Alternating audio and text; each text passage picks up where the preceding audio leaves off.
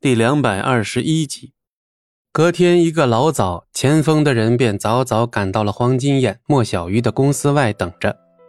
戚先生，这是您要的东西，我们老板特地吩咐我说，必须亲自交到您的手上。那个年纪不大的男人兴冲冲地说道。戚不义满意的点了点头：“好的，辛苦了。”等对方离开后，戚不义这才缓缓地揭开了盒盖。里头赫然是躺好的几株价值不菲的野山参，这都属于那种有钱人都不一定买得到的。哟，嗯，这钱锋办事还挺靠谱的。就在戚不易准备离开的节骨眼上，莫小鱼不知道从哪儿冒出来了。我帮你问过了，戚家并没有举办寿宴，你是不是记错日子了？我还不至于记错爷爷的生日。怎么会？那，那不应该啊。如果真是戚家老爷子寿辰，我们家应该会收到请帖的。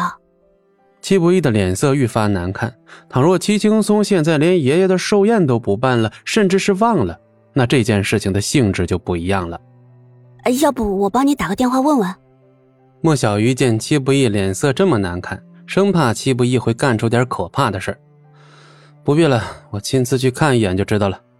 哎，等等，你可别乱来！可是莫小鱼的话还没来得及说完，戚不义已经消失不见，走的别提有多干脆了。见此情景，莫小鱼不禁叹了口气，也只能任由戚不义去了。没过多久，戚不义从一辆的士上下来，面前呐，赫然就是那栋熟悉的不能再熟悉的建筑。还在料理花园的家佣一看到戚不义出现。顿时吓得脸色惨白，纷纷跑去报告。所谓耳听为虚，眼见为实。此刻出现在戚不义眼前的，正如莫小鱼所说的那般，家门口冷冷清清啊！别说寿宴了，就连普通的请客吃饭，显然都不存在。这下啊，积压在戚不义心中的所有怒火，在这一刻爆发了出来。下一刻。戚不义拎着装有野山参的礼盒，大踏步的走进了戚家别墅。你不能进去！几个家佣立刻拦了上来，但戚不义哪里会把这几个人放在眼里，随手一挥，将家佣推翻在地，根本阻挡不了他分毫。砰的一声，戚不义一脚蹬开了原本紧闭的大门，杀气腾腾的模样，看得几名家佣哪里敢靠近呢？戚家豪宅内安安静静。就跟没人一样。齐青松，滚出来！戚不义的一声怒喝在宅子内回荡起来，而离他稍微近一点的家佣直接被吓得跌坐在地，浑身瑟瑟发抖。谁这么大胆子，敢来我戚家大呼小叫的？齐青松的声音传来，但一听就知道他是明知故问。齐青松，今天是什么日子？你还记得吧？嗯。今天什么日子，跟你这个被逐出家门的人有什么关系？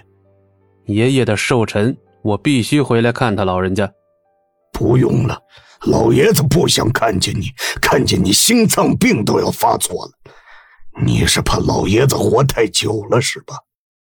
这种话你还不配跟我说。无论如何，我都要听爷爷亲口对我说。亲口对你说，你也配？哼！老爷子当初就是被你气病的，现在你还想再气他一回？你少他妈废话！你是不想让我见爷爷对吧？我说的很清楚了，是老爷子不想见你，他要想见，谁能拦得住？戚不义只觉得脑中嗡的一下，身体微微一晃，险些就要跌倒。难道真的是爷爷不想见他？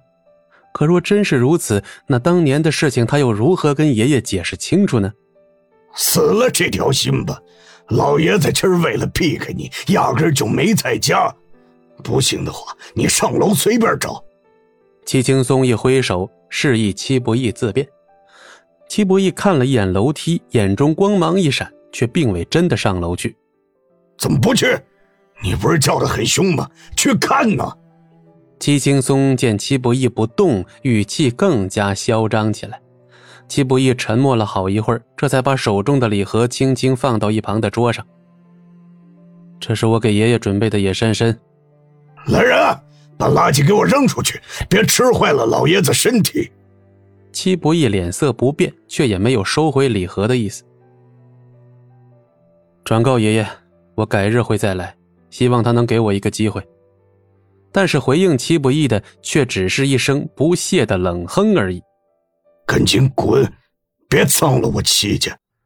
戚青松下了逐客令，戚不义面无表情的点了点头，这就要转身离开。但在他转身的一刹那，目光却死死的盯着戚青松。在这一刻，戚不义清清楚楚的在戚青松的眼中看到了一丝侥幸与窃喜，这里头绝对有问题。本集播讲完毕，感谢您的收听，我们精彩继续。